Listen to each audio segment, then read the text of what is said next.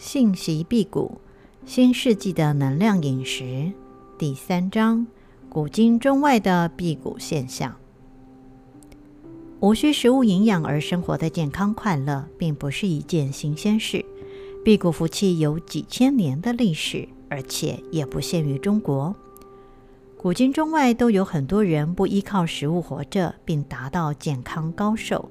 这些人在今天被称为伊诺迪阿、普拉纳者、呼吸滋养者、注视太阳者或时光者。道教中有关辟谷福气的记载。现代人们把辟谷福气作为调理身心和排毒的一种方法。中国古代道士则把辟谷作为追求长生不死和羽化成仙的途径。或是一般人作为养生和延年益寿的方法，许多真实可靠的相关历史记载一直流传到今天。《大戴礼记·一本命》中说：“食谷者智慧而巧，食气者神明而寿，不食者不死而神。”《淮南子·地形训》中也有类似的记载。传说中，六千年前的气功大师赤松子就修炼辟谷。两千多年前，中国就有关于辟谷的文献记载。史籍中最早记载的辟谷实践者是春秋时期鲁国的善报。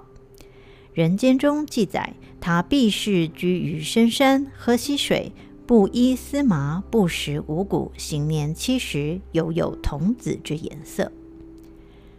随着公元前四世纪道家的创立，有关辟谷的史料开始出现。道教作为中国本土的宗教，把辟谷作为身心修炼的重要内容。据专家考证，有一百多种辟谷的方法流传于世。中国古人认为辟谷并不适合每个人，只有个别在山里苦修的道士和大师才能辟谷。这些人远离世俗社会，专注于神秘之事。当时的人认为，要达到辟谷，必须在孤独纯净的自然中，长期安静地打坐练气功。只有山里的道士具备研习辟谷的条件。由于这些修炼者的探索，很快就出现了大量有关辟谷服气的过程、身体反应和效果的论述。唐代著名的道士司马承祯，西元六百四十七到七百三十五年。认为气对身体有重要的作用，气借助于生命能量的阴阳两方面构成而维系身体结构。要达到养生和延年益寿的目的，需要一定程度的辟谷服气，接纳阳光以补充阳气。这些方法为道教上钦派所采纳，在《黄庭经》中也有类似的内容。一九七三年挖掘出土的长沙马为马王堆文物中，有一部《絧谷食气篇》的帛书，据考证是西汉初年所写，这是有关辟谷最早的专著。研究者认为，这部《絧谷食气篇》与西汉戴德所编的《大戴礼记·一本命》“食肉者勇敢而悍，食骨者智慧而巧，食气者神明而寿，不食者不死而神”是一致的。这部《絧谷食气篇》的帛书指出，辟谷要逐步减少摄入五谷，直到完全气绝，同时要服用一种叫石尾的药，采用不同的服气方法。最令人称奇的是，这篇只有四百字的帛书，还多处提到“朝霞”和“光”这样的字眼，似乎与当代流行的“时光”和“注视太阳”是一致的。辟谷是道教的一个重要课题，在许多道教著作中，辟谷被视为养生和延年益寿的核心内容，贯穿其中。一些高僧大德更把辟谷作为修炼长生不死的前提条件，食物则像是剪短生命的剪刀。有些道教著作甚至认为，如果没有辟谷，其他的养生修炼功夫都是白费的。辟谷状态使人看起来年轻、健康、有活力。葛洪曾记述一位冯道士，辟谷三年，整天挑担子上山也不觉得累。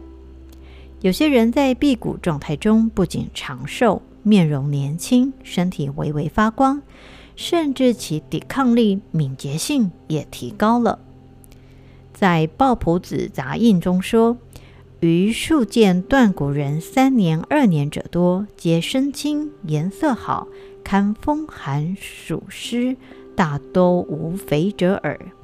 三国时期辟谷很流行，葛洪记载了当时一个著名的故事：吴太宗景帝时，也就是西元两百五十八到两百六十四年时，亲做过一个实验。吾有道士时春，每行气为人治病，则不食，以须病者之愈，或百日，或一月，乃食。吴景帝闻之曰：“此旦不久，必当饥死也。”乃召取所婢，令人备守之。春但求三二升水，如此一年余，春颜色更鲜悦，气力如故。辟谷的养生效果逐渐引起了统治阶层的注意，因而产生了更大的影响力。在之后的几个世纪里，辟谷得到了更多的研究，在宋代达到普及的高峰。《云集七签》是一部重要的道教典籍，仔细描述了辟谷一百天后身心的各种反应和效果，其中许多生动形象的描述与现代的观察也是一致的。古籍中对辟谷的过程和准备也有详细的记述。司马承祯在《服气经义论》中认为，辟谷需要服药作为准备，借助某些药饵使身体的毒素逐渐排除，同时增强能量的循环。据陈斌教授考证，道书中有关辟谷服药的方子多达百种以上，这些药饵也具治病的效果。对道教养生而言，驱病与辟谷一样是基本前提。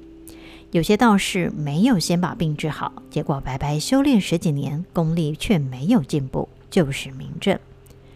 这些药饵都是用天然药材制造的，如草药、树皮和矿物质，并根据需要按一定的次序服用。要达到辟谷状态，重要的是要先防止气过快的泄漏。同时，这些药饵能帮助服气，把气作为真正的自然的营养，从而安然的度过危机时期，也把靠五谷滋养的三尸虫从体内清理出去。帮助辟谷的另一个方法是饮水，这不是一般的水，而是浮水。中医典籍著有十三科，和道教传统中都有关于符水的记载。符水由功力高深的道士在水中画符，或烧符籙于水中，或是气功师对水发气，因而使符水具有宇宙的神秘能量和信息。饮符水后，不仅能治病驱邪，也有帮助辟谷的功效。学辟谷者也要做适当的运动，保持体力，了解和适应天气、季节以及自然现象的变化，知道什么时候适合服气。什么时候不利于服气？除了不同季节有不同的气的呼吸技巧和方法，还要学习如何导引气在身体内的运行。传说中的上古神仙赤仙子，以导引术配合自我按摩和归息，达到养生的目的。中国的气功源远流长，门派繁多。气功不仅有祛病健身的功效，也有助于开悟增智，因而很多僧人道士修炼气功。世俗之人知道辟谷服气是气功的一种特殊状态后，也竞相学气功，但只有极少数人辟谷成功。在文化大革命，也就是一九六六到一九七六年期间，传统文化受到严重破坏，庙宇道观被毁，宗教活动与教育被严重摧残。在二十世纪八十年代，伴随着改革开放和文化热，气功得以重新振兴。气功几乎成了全民运动，吸引了不少不同阶层和年龄的人。气功修炼中体现出的祛病健身和开发潜能的功效得到新的认识。气功大师们在大会议厅和体育馆面向大众做祛病和辟谷的能量输送。这种群众性的运动导致某种新的宗教狂热，气功师被当作偶像来崇拜。一些不负责任、只求私利的气功师和不法分子的误导，使学员受到伤害。随后，政府及卫生部门加强了监管。从一九九九年开始，大批气功师移居海外，继续开展气功活动。